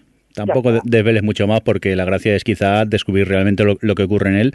Yo te doy la razón en esto. A mí este este anime, yo ya sabéis que normalmente no acostumbro a ver anime, me lo recomendó eh, nuestro amigo eh, Roberto Pastor de Café Loco, de Gamers Ocupados, y me dice, posiblemente este te gusta, échale un vistazo. Y me quería poner, pero nunca lo encontraba al momento, hasta que Javi creo que en el grupo de, de WhatsApp del OTV comentó el, el, anime, me puse con él, y decir que estoy enganchadísimo, me faltan, si mal no recuerdo, dos episodios para acabar, y he decir que me he reído, me, me, he emocionado, eso, soltaba alguna lagrimilla incluso tiene una, una trama, un thriller por en medio de que unos cliffhangers en cada capítulo que y necesitas seguir viendo más y, la verdad que estoy gratamente eh, pues sorprendido y encantado de haberte dado, haberle dado una oportunidad a este anime porque yo reconozco que no soy muy fan de, la, del anime en estos últimos años y este lo estoy disfrutando pero muchísimo. Y encima lo curioso que dices es que está en Netflix y también está en Amazon, ¿no, Javi? Sí, sí, sí, correcto. En Amazon está con otro nombre, ahora mismo no sé deciros, pero tengo ese de memoria, no estoy... Me suena a mí que dijiste desaparecido. Sí, desaparecido. No me hagas mucho caso tampoco. Sí, sí, sí, sí, sí. Pero vamos, que, que lo recomiendas desde aquí, ¿no, Javi? Mucho, muchísimo. Guay, guay. Oye, por cierto, eh, ¿alguna cosita más que quieras destacar? Básicamente que no sé si os pasa a vosotros, si estáis al día con The Walking Dead, con la otra temporada que ha empezado. Sí. Y, y, ostras, estoy un poco perplejo porque llevamos ya cuatro capítulos y no sé si renombrarla ahora y llamar en vez de The Walking Dead, llamarla disparos y disparates. Sí. Porque no entiendo nada. Es cada vez más absurdo no entiendo, de verdad. Sí, me, está costando mucho, ¿eh? No, no sé si es que eh, al final se va a ir atando todo y entenderemos lo que realmente está pasando, pero ahora mismo yo estoy un poco desubicado con esta última temporada. Solo veo que tiros y más tiros y sí que es verdad que el cuarto episodio quizá eh, tiene más trasfondo, está un poco mejor que los tres anteriores, pero eh, en estos primeros episodios se me está haciendo un poco cuesta arriba esta temporada de, de, Walking Dead y viendo tu, tu comentario veo que no soy el único que opina lo, lo, mismo. Vale, pues eso ya es todo para mí, porque no, no, veo más cosas. Muy bien, pues te vamos a colgar directamente si lo ves conveniente. pues muy bien, pues vale. Yo que estoy aquí en el campo y tampoco tengo para más. Vale. voy a dar paseo, voy a las ovejas y esas cosas, entonces. Pero son ovejas 3D, o sea que las puedes ahí ver, están así como muy 4K todo. Hola, eh, señor que va a haber ovejas. Eh, nos oímos y nos vemos en breve. Cuídate mucho. Venga, hasta, luego. Bueno, pues... Eh, Adiós, Javi. hasta luego. Qué bonito delay. Ya le he colgado hace rato, no os preocupéis. Nos está costando la grabación de hoy, con tanto delay. Luego me voy a reír mucho haciendo el montaje. Oye, Adri, cuéntame, cuéntanos cosas que quieres destacar. Por cierto, creo que tenemos algo que hemos visto en común tuyo, ¿no? Este Future Men. Future Men... Eh que está ahora en HBO España, pero la producción, si no voy mal, ¿es Hulu? Sí, es de Hulu. Sí. Es Hulu que la ha puesto toda, toda entera el mismo día, que eso la verdad es que Hulu suele emitir las cosas semana a semana, pero con esta ha puesto todos los capítulos. Y, y nada, es una serie, es una comedia de ciencia ficción de media hora que, bueno, pues está, está detrás el Royen. Bueno, es que no quiero decir ese Royen porque realmente son los productores y pero los protagonistas son George Hatcherstone y Elisa Coupe y Derek Wilson, creo que se llama el que hace del otro protagonista. Y, y básicamente la trama es que George Hatcherstone hace de un, pues bueno, de un conserje que trabaja ahí en un laboratorio. Eh, bueno, conserje. Eh, básicamente limpiando los baños, es lo que hace. Y, pero está súper mega enganchado a un, mm, a un juego de ordenador así de estos de, pues bueno, futuristas, eh, que matas, te cargas a muchos bichos y cosas. Y es el único que lo ves en el primer capítulo que ha llegado muy lejos en ese programa, pues en ese juego, porque al parecer es súper mega difícil. Y, y, lo único que el único propósito de su vida o lo que puede conseguir en su vida es pasárselo. Y entonces. Eh, lo que pasa es que eh, aparecen, eh, justo cuando se lo pasa, aparecen como que saliendo del juego eh, los otros dos protagonistas, que son dos personajes del juego, y le dicen que realmente ese juego es como una especie de entrenamiento virtual que, utilizaba, que utilizan en 2100 no sé cuánto, o sea, en el futuro lejano, para encontrar al elegido que les ayude a cargarse a los Bionics, creo que les llamaba, como a los villanos del juego, em, que son los que están ahora pues desolando la Tierra y la Tierra está en un posapocalipsis y tal, y tienen una misión junto con este elegido de ir a un punto concreto del tiempo a, a intentar evitar que pues un señor eh, invente no sé qué que será lo que, lo que haga que la Tierra se eche a perder en el futuro. Y básicamente, bueno, es que es una comedia muy consciente de que es em, de que tira de un montón de referencias de, historias, de películas, de, literatura, de todo, de ciencia ficción. De hecho, está eh, poniéndolo, hablando de ello constantemente. Y, y es una, una, mezcla de un montón de cosas eh, muy divertida, la verdad. Me ha parecido, el primero me pareció bastante cachondo, pero es que ya el segundo, que, que hacen el viaje temporal y van a los 60, y me, me parece genial cómo tienen un equilibrio entre todo el humor y las coñas, así las referencias más frikis, em, la parte, un poco el contraste que hacen los dos personajes que vienen del futuro, que son Elisa Coupe y Derek Wilson, que se lo toman todo súper en serio, porque claro, para ellos es en serio y el otro es como, pero vamos a ver, que esto no es un videojuego. Y como que hacen, el humor que viene de ahí también funciona muy bien, también tienen un montón de pullitas, obviamente al ir a los 60 y ahí van a una fiesta con, que es, es una fiesta de una parte como de la comunidad afroamericana de, la universidad a la que van y, hacen como muchas pullitas con el tema de cómo está ahora la situación racial en Estados Unidos, eh, como que no, pierden, o pullitas con Bill Cosby, por supuesto todas las referencias cada vez que alguien hace una sugerencia de que algo ha cambiado en el tiempo, ponen el tiruriruri de, del Regreso al Futuro, tiene como un montón de detallitos que funcionan todos muy bien, te está todo el tiempo bombardeando con cosas que te hacen gracia y se pasan los capítulos que duran media hora o así súper rápido. Yo la empecé ayer y me vi tres así de tirón en plan y no seguimos porque Robert eh, tenía que irse a la cama, pero vamos, que si no me hubiese visto tranquilamente otros tres y me habrían entrado súper bien. Pero no sé, como que no me esperaba, me esperaba que iba a ser una chorrada y a ver, una chorrada es, pero, pero es una chorrada que está bien hecha. Es una chorrada que tiene algo. Yo solo vi el primero, pero me pasó volando eh, y me lo pasé bomba. No sabía muy bien ni lo que iba a ver, pero digo, bueno, mm, a, ver qué me encuentro. Y gratamente sorprendido, me, gustó mucho, me lo pasé muy bien, con ganas de ver más. Por falta de tiempo, eh, al final no, no pude ver más, pero tiene pinta que este fin de semana, si no me acabo la serie entera, poco me va a faltar. Hmm. Sí, son muy poco, son 10 capítulos de media hora, eso se ve muy rápido. Pero digamos un poco por, por, por eh, poner un ejemplo, me recuerda un poco, aunque en realidad no se parecen, pero me recuerda un poco a la de mm, esta con el Wood de Netflix, ¿cómo se llama? Eh, em, Dirk Gently. Dick Gently, esto. Que es esta una serie, que, o sea, esa, también es como muy alocada, de ciencia ficción, eh, de humor y tal, capítulos cortitos, que tiene un montón de elementos que, que podría ser un circo y podría eh, funcionar fatal y podría eso ser un desastre. Y, pero Dear Gently no lo es, no lo era, a mí me gustó mucho y creo que eso, corrían todo el tiempo el riesgo de que, de que se les fuera de las manos y siempre lo mantenían bien. Y con Future Man me parece que pasa un poco igual, que tienen un montón de elementos ahí y un montón de cosas, están constantemente eh, haciendo humor de todo tipo y mm, y, y, perfectamente podría irse de las manos, pero no, lo controla. Está todo como muy bien llevado y muy bien equilibrado y me sorprende. Así que yo la recomiendo. Está eso, están hechas bien en España y, yo creo que también, como tú, Jordi, en cuanto este fin de semana, en cuanto nos sentemos los dos delante de la tele, van a caer, vamos. Es serie de sofá y mantita y, maratón, esta Future Jajaja, sí, sí. Oye, pues eh, vaya, ahora me arrepiento de haber colgado ya a Javi el fresco porque Alex nos va a hablar de Agost, Story y hubiera, estado bien que estuviera estado Javi, se me ha olvidado. Cuéntanos, que parece que tú eres del Team Adri, ¿no, Alex? A ver, sí, yo tenía ya la curiosidad porque es eso, Javi la odió, Adri la amó y dije, bueno, a ver, a ver qué es esto. Y luego estuve le, cuando se, estrena ahora en España, eh, empezaron a llegar críticas y la verdad que la ponían muy bien dije, bueno, pues vamos a ver. Y tenía una tarde ahí que estaba la niña con los abuelos, yo no tenía sueño y dije, es el momento perfecto para ver una peli así un poco lenta. Y nada, me alucinó. Creo que, bueno, suscribir un poco lo que dijo Adri en el especial de Sitches, que es una peli que te cala hondo. Eh, quizás a mí lo que más me, quizás me impresiona de la peli es un poco el emocionalmente lo destrozado que te deja.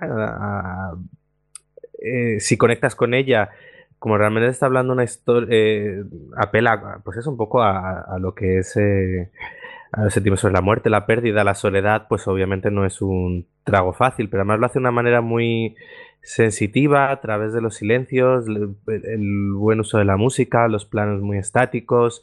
Eh, está, no sé, es una de estas películas que yo creo que ganan mucho más, eh, que, que que no se pueden tanto describir porque en sí misma, pues eso es una pareja de las una pareja en la que él muere, él fallece y vuelve como fantasma literalmente con su sábana y los dos agujeros. Y contado así, cuando incluso se lo contaba a alguien, me decía, ah, como Ghost. Digo, pues no, no es como Ghost. claro, pero es verdad, podría ser. Es decir, él, vuelve a la casa en la que está ella, pero eh, es un acercamiento completamente diferente. Y entonces yo eso, la recomiendo no es una película fácil, no es una película para todo el mundo, hay que tener un poco de, quizás un poco de paciencia y sobre todo dejarse llevar eh, emocionalmente por, por lo que vas viendo. Pues si te dejas llevar eso, de repente te arrastra y cuando acaba la peli, eh, yo lo dije un poco, porque lo puse en Twitter, era como ahora solo me apetece ir y darle un brazo a Carlos, así que no, pues te deja bastante tocado. Pero para mí, directamente de lo mejor que he visto, que he visto este año. Ya que estoy hablando de Agost Story, digo, ah, pues voy a aprovechar y voy a hablar un poco de cine, como yo hacía en OTV hace un par de temporadas y tal. De hecho, yo entré oh en OTV para hablar de cine. This is happening. es verdad que fuiste reclutado para eso. Totalmente. Lo que pasa es que es verdad que tiene épocas en las que he visto menos cine, pero últimamente, como me he comprado una tele así un poco grande, pues he aprovechado a volver a ver, a ver cine en casa, porque ahora con la niña no puedo ir tanto a, las salas. Y me he puesto al día con unas cuantas películas que tenía pendiente y entre ellas que quería comentar. Algunas de ellas son, por ejemplo, Atomic Blonde, que es esta película de acción protagonizada por Charlize Theron, que es una especie de de Bourne o de Jason, Jason de James Bond eh, femenino que recomiendo mucho porque tiene es de estas películas de acción que de repente decide el director mira voy a no voy a usar esa expresión voy a mostrar que puedo hacer esto. Y, se marca un plano secuencia de 7 minutos eh, increíble. Eh, que además luego recuerdo que acabó la peli, lo primero que hice fue a los extras a ver cómo habían rodado eso. Y nada, es, es una peli de espías en la que la protagonista es Charlize Theron, que ya Mad Max nos demostró que puede llevar perfectamente una película de acción y aquí lo corrobora de nuevo. También Be Your Name, eh, esta película de animación que en Japón se convirtió en la más taquillera de, allí. es un, el director reconozco que nunca me había gustado, todo lo que había visto de él me parecía súper moña, súper lento e insoportable. Y aquí en este caso, ¿no? Cuánto odio para Makoto. Se lo merecía, hasta entonces. Eh, de Your Name, me decir que me, llamó la atención que la peli eh, me sorprendió porque pensaba que iba a ir para un lado y de repente iba para otro. Pensaba que iba a ocurrir una cosa y de repente ocurría otra. Entonces no me esperaba sorprendiéndome con el tipo de película que era. Eh, obviamente en eso nunca falla el director, eh, visualmente es la leche. Pero luego, mm, he de decir que me gustó bastante. Eh, luego también comentar una que, que creo fue del Sitches este, ¿no? Del anterior, Colosal, de Vigalondo, que la tenía, la tenía pendiente y ¿Qué va? De Sitges anterior no. Lo que pasa es que se vio en San Sebastián. No, Colosal, sí, no. Sí, de este no, es del anterior sí, estuvo, ¿Estuvo el anterior Sitges también? Sí, es del mm. anterior. Y que me la perdí, como siempre. Eh, bueno, que vi Colosal y he de decir que es una peli que, en cuanto a su discurso, me pareció muy interesante, pero me aburrió un poco. ¿Qué me mm. dices? Sí, sí, sí, eso te cuento, Mari. Eh, me, me, aburrió un poquillo. Me parecía muy, muy, interesante lo que contaba, pero no sé, quizás después a lo mejor también la vi después de ver a Ghost Story, a lo mejor estaba emocionalmente agotado y no fui capaz de involucrarme con eso, así que luego me puse Starship Troopers y la disfruté como un enano. Eh, esa peli de los 90 que es... Eh, yo la había visto hace muchos años y, la recordaba más serie. Cuando la he vuelto a ver ahora he visto que es un cachondeo, es el cachondeo padre, es divertida como pocas y luego, curiosamente, les sostienen los efectos especiales, se mantienen muy bien para ser de la época en la que es. Así que bueno, esas son un poquito las últimas películas que he visto. Y, y así, mira, ala, cine, no TV. Venga, Adri, cuéntanos tú alguna cosita que quieras destacar. Pues más cositas que quiera destacar. Em, por ejemplo, eh, estuve viendo. Eh, bueno, es que claro, tengo un montón de cosas pendientes de todos de los meses de verano que no hemos hecho podcast.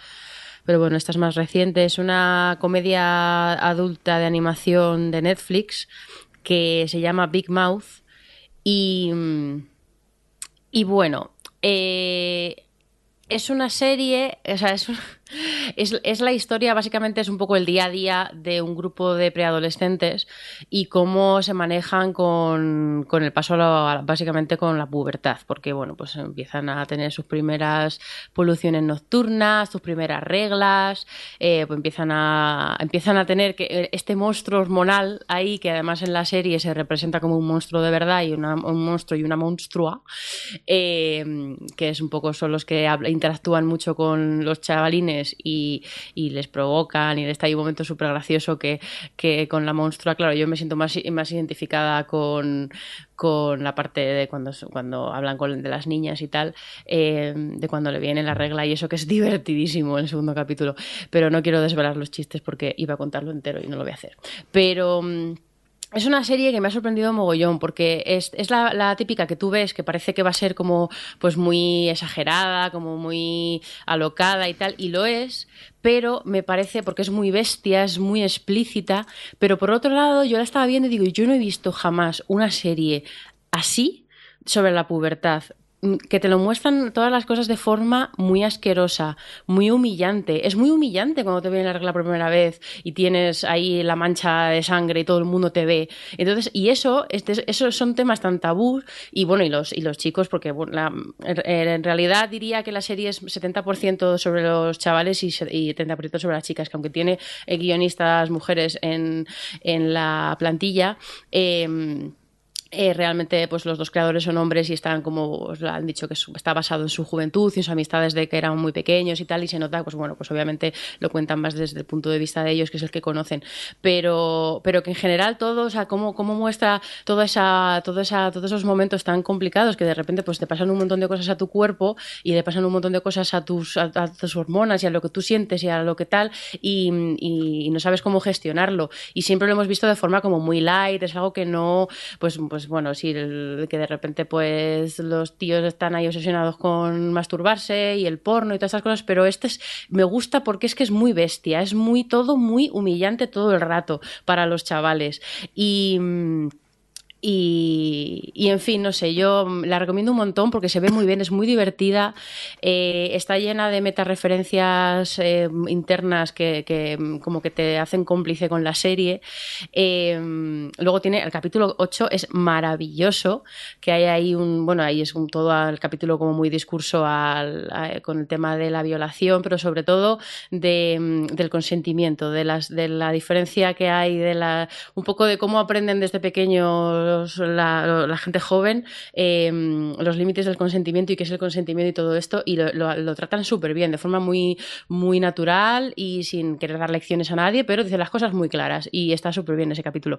Pero vamos, que em, Además, en el último capítulo dicen, jolín, vaya serie que hemos hecho, eh, menos mal que no la han dejado hacer en animación, porque esto en imagen real con estos niños casi lo podían considerar pornografía. Y es verdad que si no la hacen en animación, esta serie no la podrían hacer jamás. Y yo, de verdad, la recomiendo mucho, porque estoy segura de que os vais a sentir muy identificados e identificadas eh, con todas las, las calvarios que pasan estos chavales.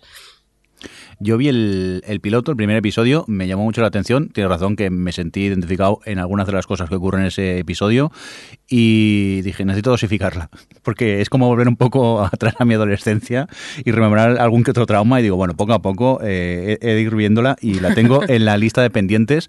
Lo que pasa es que a veces la falta de tiempo, pero sé que es una de esas que, que no quiero perderme y tarde o temprano me pondré de nuevo con, con ella.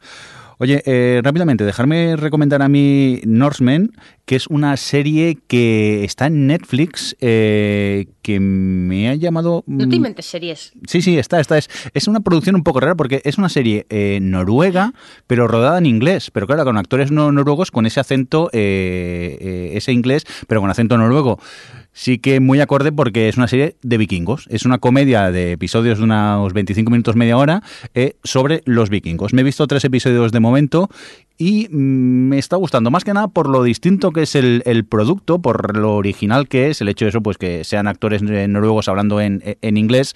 Y bueno, argumentalmente también me río con, con ella. Y bueno, pues aquí quería recomendaros esta serie, esta producción de Netflix eh, llamada Norsemen, eh, que bueno, eh, yo le daría una oportunidad al veros, al menos miraros el primer episodio para que veáis, pues es un producto distinto a lo que estamos acostumbrados a, a ver. Y venga, vamos por ti. Alex, ¿qué más quieres comentarnos? Pues yo vengo a hablar del fenómeno del año. bueno, voy, a silenciar este momento, como en mi Twitter. Hater. Nada, no, eh, vengo a hablar de, de, OT 2017, que es el famoso Operación Triunfo que ha regresado este año. Y sobre todo quería destacarlo no tanto porque esté horriblemente enganchado y no vea series porque solo veo OT, sino porque me, me gusta, me ha llamado mucho la atención la forma de emisión que han empleado para hacer esta edición. Eh, por un lado se nota, eh, bueno, han escogido un casting muy joven, en general no, no, supera los 25 años ninguno, uno nada más. Y conocen a su público y más allá de la gala semanal, la típica gala que parece de hace 15 años, que dura tres horas, que empieza a las diez y media, que acaba a las una y media, y además tres horas sin anuncios, que es bastante pesada, el resto de la emisión del programa es realmente por YouTube se han visto que, pues eso, que su audiencia era, por lo que hemos dicho antes, una audiencia millennial que ya no se sienta al sofá a ver la tele y han enfocado todos los contenidos a través del canal de YouTube. En YouTube puedes seguir eh, desde el canal en directo, simplemente, pues eso, el streaming en directo, pero luego están ahí los resúmenes diarios, te los cuelgan directamente en YouTube. Ahora se ve como han empezado a tener un poco de éxito, creo que también lo emiten en clan, pero vamos, que estaba enfocado únicamente para consumo digital. Eh, puedes seguir las clases, puedes ver, eh, te van recopilando ellos, por ejemplo, cuando hacen los ensayos de las canciones para las galas, te recopilan pues esa hora de ensayos para que tú puedas verlas todas seguidas. Es decir, han enfocado mucho lo que es la edición en que tú puedes hacer un seguimiento bastante interactivo y sobre todo eso, eh, completamente moderno, lo cual contrasta mucho con luego eh, lo que te encuentras en la gala de la tele. Porque ya digo, la gala de la tele eh, no puede ser más antigua, los estilismos, la, realización es, como, bueno, solo ocurre en la televisión española, este tipo de programas es pésima. Eh, y ahí te encuentras como de repente algo muy antiguo y luego ves que está muy enfocado de una forma muy moderna. Así que me parece bastante curioso, pues eso, la forma en que están realizando, luego añadir que han sabido, han tenido mucha, bueno, suerte y han sabido escoger un casting bueno este año, no tanto ya porque canten mejor o peor, sino porque No, al final un reality ya sabemos lo que es, son las personalidades que traen y han conseguido reunir a gente para traer un, poco el espíritu que tenía T1 de un grupo de gente que en el fondo todos se llevan bien, todos te caen bien y, y realmente casi no quieres que expulsen a nadie porque al final es todo gente que últimamente acostumbrados también a los realities, en los que lo que parece buscarse siempre, bueno, lo que buscas es el conflicto, los enfrentamientos o tal.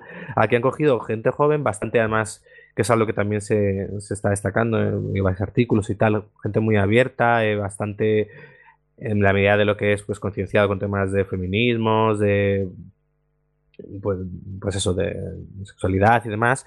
Y, eso, les ha salido eh, un casting muy majo, una edición que puede seguir de una forma bastante moderna y luego su punto negativo, eh, vuelvo a decir, es eso, es tener que ver la gala semanal que, es un poco sufrimiento. Así ¿Por, qué no, porque, no saben cantar, entonces... No, no, no. ¿Qué va? Eh, pues a ver, también los hay que cantan mejor, los hay que cantan peor y, y luego qué narices que están aprendiendo. Que... Pero vamos, que. A ver, Adri, que tú te veías American Idol.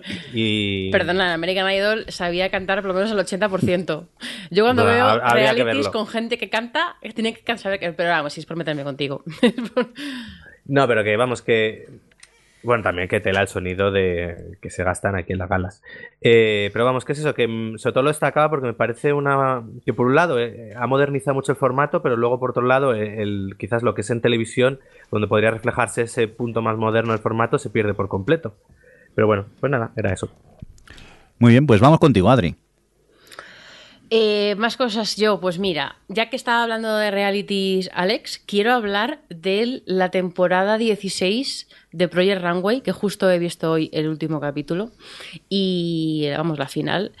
Y no me, eh, no me avergüenzo de decir que mm, uno de los momentos más felices de mi semana televisiva era cuando mm, los viernes tengo mi capitulito de Project Runway y me siento a comer viendo Project Runway porque es que he disfrutado esta temporada como pocas, porque se ha juntado pues un poco lo que, lo que ha comentado Aldes con respecto a, OTU, lo de AOT, em, se ha juntado también en, en esta temporada de Project Runway, es que tenían eh, por un lado un casting, un casting muy bueno desde el principio, casi todos eran, me han parecido que eran buenos diseñadores, casi todos los, eh, las pasarelas que hacían, que hacen siempre al final del programa y tal, em, eran interesantes de ver, em, las personalidades como que te llamaban la atención, ha tenido ahí un poquito de es un momentillo ahí de drama y vamos que los, el capítulo del día a día, genial. Luego ha tenido además este año han, añadido una novedad y es que han metido, eh, las, modelos son todas de tallas de, pues desde la 1 hasta la 20, que es, bueno, las americanas, que un poco sería como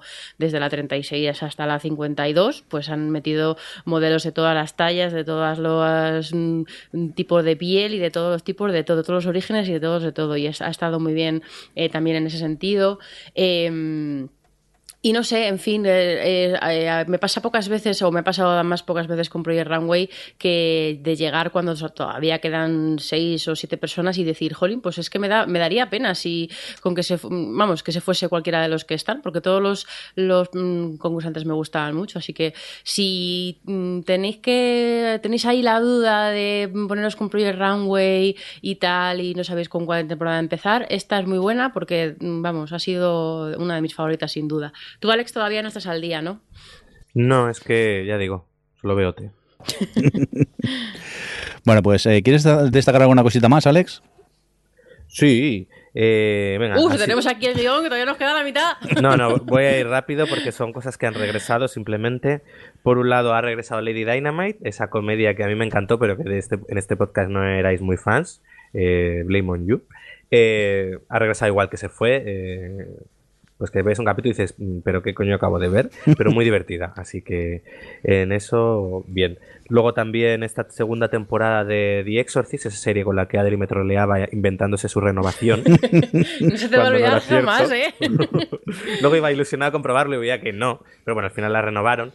Y he de decir que tenía un poco de miedo porque, a ver, al final, eh, pues eh, los exorcismos son los exorcismos. Y dices, bueno, a ver si la segunda temporada no volvemos a, no se repite o vuelve a ser muy parecida. Y no, han sabido darle una vuelta a la trama. Eh, por un lado, evolucionar lo que viene a ser esa trama horizontal que ya tenía la serie. Y por otro, el caso de posesión es, diferente y muy bien planteado y muy contento con la segunda temporada. También de regreso, Shannara Chronic, las crónicas de Shannara ha regresado pues bueno, mm, como se fue, es decir, es malilla, eh, pero se deja ver. Y lo mejor de ello es Ivana Vaquero. Y por último, de regresos, Mam, eh, la serie de Alison Janney y, Ana Faris, pues ha regresado pues, tan divertida como se fue. Así que yo creo que es una de esas comedias que, eh, que yo creo que la, la llevo viendo desde la primera temporada y, y que es em, muy estable y sabes lo que te lo va a dar y te lo, te lo da siempre. No, no, no recuerdo haya tenido una temporada más floja o una más fuerte, no, creo que es bastante estable y bastante divertida, así que contento con ella. Muy bien, pues eh, Adri, acabamos contigo. ¿Qué quieres destacar? Pues mira, antes, como tengo más cosas, pero son cosas que están en emisión o tal, sobre todo quiero destacar, antes de que, se, mm, que pase más tiempo, la cuarta temporada de Bojack, eh, Horseman, que nos pilló justo en el parón del podcast. Eh, de hecho, yo me vi parte de la temporada, yo creo, todos los últimos tres o cuatro en el tren de ida a San Sebastián, al festival, y me pasó esto que comentábamos antes, que estaba un poco compungida y, estaba ahí en el tren, y menos mal que ahí eh, estaba en el vagón silencio y nadie te está prestando atención ni nada, pero yo estaba ahí como, ay Dios mío, qué pesar más grande me está entrando. Pero mm, eso, casi una temporada que si ya voy a Horseman, eh, la verdad es que ya con la tercera mm, se consagró para mí como una de las mejores series actuales, sobre todo lo que es que está escrita eh, impecablemente, los personajes, sobre todo el personaje principal es que es súper complejo, pero bueno, todos, todos son, tienen ahí sus puntillos tal, y al final es una serie de animación con, por supuesto, con toda la parte meta de Hollywood, que es un plus para mí, pero que es, pues, bueno, pues es un mundo muy real, con un montón de animales y un montón de cosas y un montón de bromas en ese sentido, pero que mm, que todos los, o sea, que, que tiene un discurso sobre un poco el, sobre la vida, ¿no? Sobre, sobre, mm, es que no sé cómo decirlo, sobre todo lo que sentimos cuando ya estamos en, pues ya alcanzamos cierto nivel de madurez y ya te empiezas a plantear, eh, pues eh, si estás, si estás tu vida y esta va a ser tu vida para el resto de tus días y cómo quieres que sea y cómo son tus relaciones y cómo es tu, carrera, pues todo este, y es, todo esto está eh, salpicado en todos los personajes de Bojack y es, algo que ha habido, que ha ido evolucionando con todas las temporadas y en la cuarta ya ha sido como el top total eh, para mí porque bueno pues obviamente también es que Boya Horman está, está en el, como en el subsuelo de 6 metros de lodo y debajo él en cuanto a su depresión em, pero porque es que es una serie muy directa que está que eso pues eso describe muy bien todas esas emociones de los diferentes personajes de los diferentes eh, estadios en los que están sus vidas y me parece tremendamente empática cuando cuando realmente, eh, pues eso, son personajes que son, pues no, son fáciles de conectar con ellos porque son personajes difíciles, es un entorno como, no sé, que a veces tienen un humor como muy tontorrón, pero luego de repente te da toda la hostia y dices, pero no, esto no me lo esperabas. es una serie que te está sorprendiendo todo el rato en ese sentido y yo la disfruto un montón y, y es de las series que más me hacen sentir cosas que, joder, que es una serie de animación sobre un caballo. Es el que, que, a veces lo pienso y digo, madre mía, estoy aquí con todos los feels a flor de piel y, y están aquí haciendo una broma con el, la ballena que presenta las noticias. Entonces, no sé, eh, yo voy ya que es una de mis series favoritas actualmente, sin ninguna duda. Me voy a decir que me da rabia porque yo lo he intentado, llegué hasta el séptimo de la primera temporada y no conseguí entrar en la serie. Y me da rabia porque a toda la gente que, que la sigue habla como tú de ella. Pero supongo que hay cosas en las que entras, otras en las que no. Y no, no. No, fui capaz. Lo intenté. No ¿eh? entraste, a lo mejor, pues yo creo que también es una serie como muchas que te tiene que pillar a lo mejor en un momento o que, eh, pues eso sí, que si no conectas yo entiendo que, que puede resultar antipática. Y bueno, sí, y eso. Y luego, eh, así de las cosas que tenía por comentar, a ver que he hecho una lista, una vista. Sí, bueno, pues solo voy a comentar un par. Una rápido, que ya la hablamos en, la en el capítulo anterior, que es Star Trek Discovery, que me, eh, pues hablamos de ella y tal, y yo solo había visto tres o cuatro capítulos y me he puesto al día eh, con los nueve que mm, que tienen la primera, bueno, esta primera mitad de la temporada, que ahora ya hay parón, el parón de Navidad. Y tengo que decir que, bueno, me sigue pareciendo bastante irregular, tiene capítulos eh, que son, que despuntan un poquito y tal, y sobre todo em, que tiene personajes que sí que me gustan y son los que me acaban enganchando un poquito más, no la protagonista, mm, aclarémoslo, pero em, aunque tiene muchos fallos de cómo les han llevado, la relación que tiene ella con el otro chico que aparece, que tampoco quiero dar muchos detalles, pero me, me gustó mucho el último capítulo de antes del parón este y me gusta sobre todo por lo que abre porque se, está claro que se quieren ventilar la coñazo trama de los Klingon y quieren abrir un poquito a cosas un poco más de ciencia ficción y cosas más de explorar el universo y cosas más de, pues bueno, cosas que promete un poco más el punto de partida de Star Trek Discovery y cosas que me resuenan un poquito a Fringe, cosas que como que ya me llaman la atención. Así que me ha dejado un poquito con ganas de seguir. ¿Tú, Jordi, te has puesto al día? Eh, no, sigo donde me, me, quedé. Es que me da pereza pues ponerme con ella. Sé que debo, ya... pero es que me da pereza porque los tres primeros me costaron un pelín. Y entonces sé que en algún momento me pondré. los, dos, primeros en concreto eran, eran bastante rollo. Pero luego, aunque tenga capítulos mejores y peores, yo creo que te va a gustar, ¿eh? que, porque luego se ve bien. En realidad, los capítulos se ven bien. Que desaparezca, que vaya desapareciendo la trama de, los de estos, se me ha olvidado ahora el nombre, de, los, enemigos, eso de los Klingons, eh, son puntos a su favor. Pues la verdad que cada vez que sale una escena de Klingon se ha quedado aburro por favor, avanzar, avanzar. Sí. Y quizás han dado cuenta ellos mismos. Yo creo que ellos mismos han dado cuenta. Hmm. Y bueno, supongo que en algún momento. Es un bajonaco. Ahora que se acerca Navidad y supuestamente tenemos más tiempo, me pondré con, con ella y, a ver si, si me pongo al día. Bueno, que me acabo de dar cuenta con que tengo casi un mes para Navidad todavía. me estoy disparando. Supongo que antes de, Navidad me habrá tiempo de, de verla. Dios, no quiero ni, ni saberlo. Adri, ¿alguna cosita más a destacar? Sí, solo quería destacar una otra que, que ya se ha emitido entera, que es Channel Zero, la temporada 2, que está en HBO también. Y mm, y bueno, yo la primera temporada de Channel Zero, que la comentamos aquí, que, que, bueno, a mí sí que me gustó, creo que va de más a menos. Es una estaba bien, me parecía buen terror, tenía un montón de referencias, me recordaba mucho a Stephen King, era muy it, la verdad, la temporada, y bueno, y ciertas cosas y tal. No me fascinó, pero bueno, se, ve, se veía bien. Pero la segunda temporada, la verdad es que me ha gustado un montón. Tiene mucho regusto a Black Mirror, tiene también bastante bastante regusto, sobre todo visualmente, cómo plantea la puesta en escena de, los momentos así de más tensión a It Follows y vamos, no lo esconde en ningún momento que, tiene esa referencia, recuerda constantemente a It Follows. Em, que bueno, está, es completamente independiente la primera temporada, es una antología la de Channel Zero, así que la podéis ver si no habéis visto la primera. Y la historia es de unos chavales que se enteran que, em, bueno, hay una casa misteriosa que va apareciendo por diferentes lugares del mundo y justo coincide que ha cerca de donde viven ellos. Entonces, bueno, es una casa en la que entras y juega con tu cerebro, una, como una casa del terror eh, muy pro. Y pues lo típico, en esta pasa con, con estas, estas eh, eh, cosas de terror protagonizadas por adolescentes que van todos ahí en plan, la, la, la, vamos a ver si nos matan y cosas. Y entonces entran en la casa y a partir de ahí, pues bueno, pues pasan muchas cosas. Es una serie de terror psicológico y aunque no es, aunque es un poco, bueno, no es que, no es, no es que sea irregular porque todos los capítulos se ven muy bien, pero la forma en la que lleva la trama, hay veces en las que me convencen más y me convence menos, pero me ha parecido muy interesante en general de principio a fin. Me ha mantenido, los dos primeros capítulos me parecen maravillosos, me ha mantenido muy interesada en todo momento. Em, me parece que es un, me, ha resultado como un terror fresco, como un terror joven, como, pues es un poco como, pues en su momento cuando It Follows, que decías, joder, pues esto me parece un paso más, ¿no? Es como em, una, una, nuevas formas visuales de contar cosas, otra forma de afrontar, eh, yo qué sé, cómo, cómo construyes a los jóvenes, que aquí son adolescentes y no son estúpidos, lo cual es muy de agradecer. Em, no sé, que tiene un montón de elementos que me resultan muy frescos y, y me ha gustado la temporada. Y además, que son seis capítulos y se ve, se ve muy bien, se ven nada.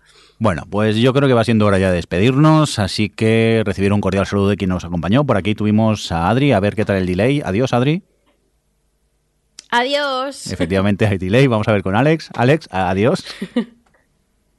Adiós, me voy a ver el pase de micros de OT. Muy bien. Recibo un cordial saludo de quien nos acompañó también Javier Fresco, que lo hemos tenido puntualmente por teléfono, y de quien nos habla con vosotros el señor Mirindo. Hasta luego. Adiós. Hasta luego. O Televisión Podcast, el podcast de la cultura audiovisual.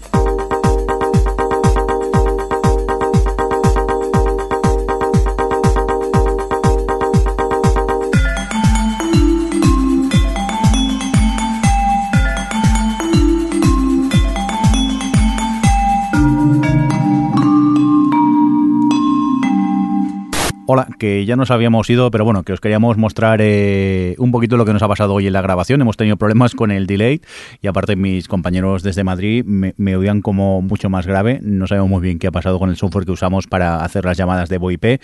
Pero bueno, aquí tenéis un ejemplo de cómo me oía Nadri y cuando yo hablaba. Luego la cosa se va complicando y la verdad que a mí me tiene totalmente enganchado. Es que no quiero desvelaros mucho porque es de esas eh, que vas descubriendo cosas y te vas quedando como, oh, oh, y cada vez va, va a más. Y ya os digo que te deja con ganas de ver muchos más episodios. Y a continuación, aquí tenéis un ejemplo del delay que tenía yo hoy con mis compañeros, que bueno, espero que con el montaje no se haya notado mucho hoy en el, en el podcast. Oye, eh, ¿os parece ya si vamos al grano y empezamos a hablar de, noticias? Que tenemos algunas que otras cositas que comentar. ¡Ah! Noticias en OTV, ¿qué me dices? sí, sí, eh, incluso hemos puesto Oye, pues eh, vamos a ponernos serios porque tenemos noticias serias que dar, ¿no, Alex? Sí, bueno, vamos a abordar un tema que lleva pues dando que hablar, por decirlo de alguna manera, desde... Pues eso es todo. Muchas gracias por escucharnos. Hasta luego.